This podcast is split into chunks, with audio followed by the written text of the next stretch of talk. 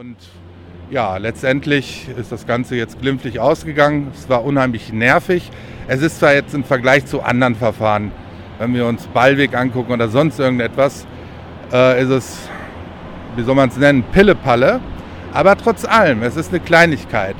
Und an die Zuschauer möchte ich nur sagen, wenn das Ganze jetzt wieder hochgefahren werden sollte, dieses ganze Corona-Theater, bleibt standhaft. Bleibt bitte standhaft.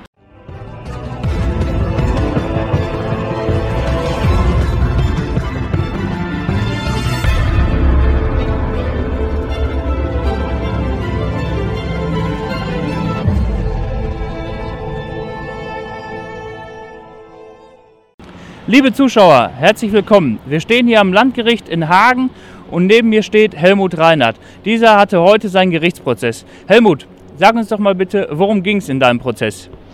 Ja, ich hatte es ja schon mal erwähnt auf dem Kanal. Es ging um einen ja, Maskenprozess. Ich bin angeklagt worden.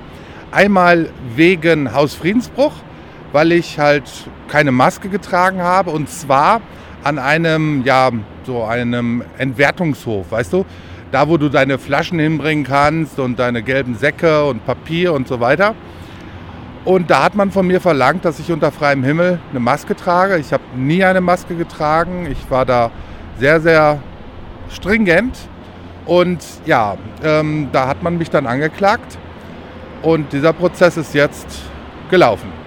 Und das Ergebnis kann ich sagen. Ich freue mich total, weil ich bin, ja, es ist kein Freispruch geworden, leider Gottes, aber der Prozess, also das Verfahren ist eingestellt worden und die Kosten des Prozesses trägt die Staatskasse.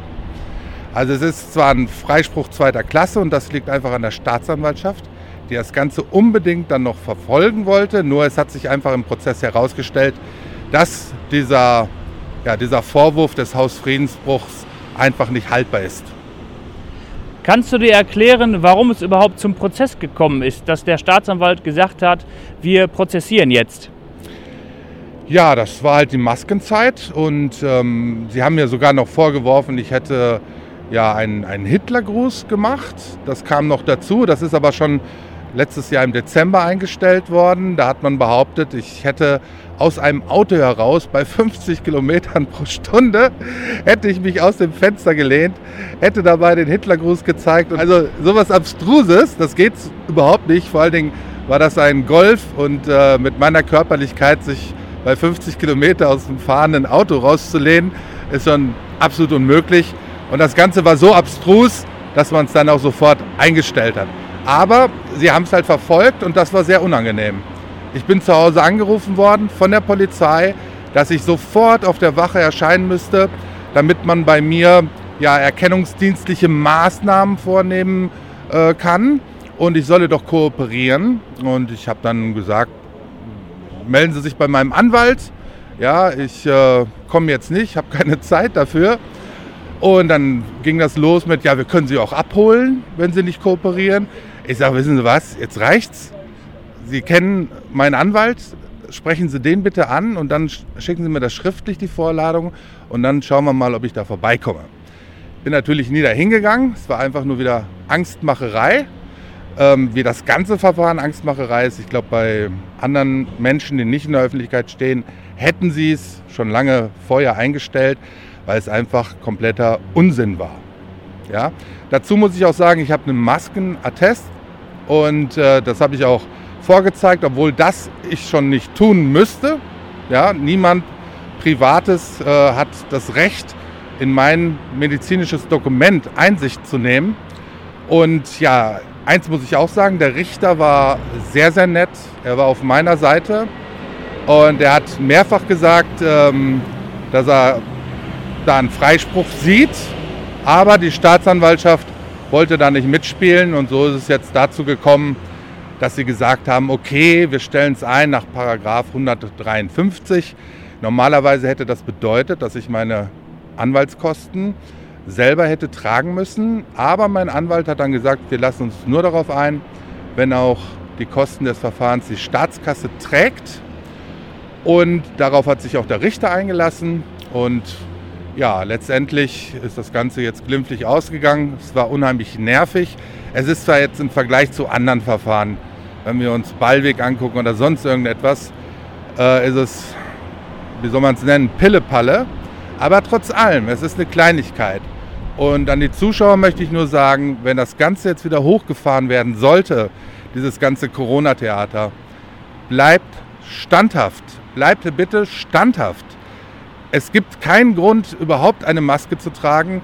Unser Gesundheitsminister Karl Lauterbach hat es selbst gesagt, dass das Tragen von Masken unter freiem Himmel völliger Schwachsinn ist. Und ähm, jeder, der irgendwie gesundheitlich eingeschränkt ist, und das passiert vielen, ich kenne unglaublich viele, die dauernd diese Maske abgenommen haben, auch im Supermarkt, weil sie es einfach nicht ertragen konnten. Vielen Dank, Helmut. Kannst du uns noch mal sagen, wie es genau zu diesem, was man dir vorgeworfen hat, gekommen ist? Ähm, es gab beim im Sorgenshof einen Zwischenfall. Gab es da äh, bestimmte Personen oder bestimmte äh, Abteilungen, die dich dort ähm, genau äh, beobachtet haben, beziehungsweise dir das anhängen wollten, vielleicht auch aus persönlichen Gründen? Ja, es waren halt, das ist halt so ein Trupp von Pförtnern, die da arbeiten. Drei waren immer unheimlich nett. Die haben teils selber keine Maske getragen, wenn ich gekommen bin. Ja, und drei, das waren halt, wie soll man sagen, so Blockwarte. Und die mich jedes Mal angeschrien haben. Ich meine, das war in der Corona-Zeit, war das ja Usus. Ne? Ich, äh, Supermarkt, es gibt so viele Geschichten, die ich erzählen könnte, wo es auch teilweise fast körperlich wurde. Also fast in eine Schlägerei ausgeartet äh, ist, ähm, weil ich halt keine Maske auf hatte. Und dann manche Genossen, Zeitgenossen meinten, äh, sie könnten mich dazu zwingen. Also sie zwingen einen dazu, dass man seine eigene Gesundheit schädigen soll, um deren Gesundheit angeblich zu schützen, obwohl ja jeder Abstand halten könnte. Ja? So, und das war, war halt der Punkt. Ich bin da hingekommen, man hat mich dauernd angeschrien. Ich habe gesagt, ich habe einen Attest. Ich habe es gezeigt und trotzdem haben sie gesagt, interessiert sie nicht. Ich müsste trotzdem eine Maske aufsetzen. Ich habe dann teilweise erwidert, wisst ihr Leute, auch wenn ihr wollt, dass ich mir eine rote Pappnase aufsetze oder hier auf einem Bein im Dreieck springe, mache ich nicht. Ich habe Nein gesagt. Nein. Und das ist ein sehr machtvolles Wort. Einfach mal Nein sagen. So, und wenn das wieder hochgefahren werden sollte, ich glaube nicht, dass da noch so viele mitmachen, ähm, dann bitte, liebe Zuschauer, sagt einfach Nein. Ja, Helmut, da kann man nur sagen, herzlichen Glückwunsch und vielen Dank. Danke dir, Olli. Ja, ich habe noch was äh, zu vermelden. Mein neues Buch ist raus, endlich mit Aktien Geld verdienen. Da haben Sie 40 Jahre Börsenerfahrung, 25 Jahre Kapitalmarktinformation, 15 Jahre Fondsmanagement. All diese Erfahrungen sind drin und vor allem erläutere ich die Königsanalyse, meine Methode, Top-Aktien auszuwählen, denn bei Aktien kommt es genauso wie bei Immobilien nicht nur auf den Preis an, sondern auf die Qualität. Die Qualität ist erstmal viel wichtiger, erst dann schauen wir uns den Preis an. In diesem Buch ähm, gibt es viele Beispiele. Ich hoffe, es liest sich spannend und flüssig und äh, es ist auf Anhieb auf Platz 18 der Spiegel Bestsellerliste gelandet. Eine schöne Bestätigung.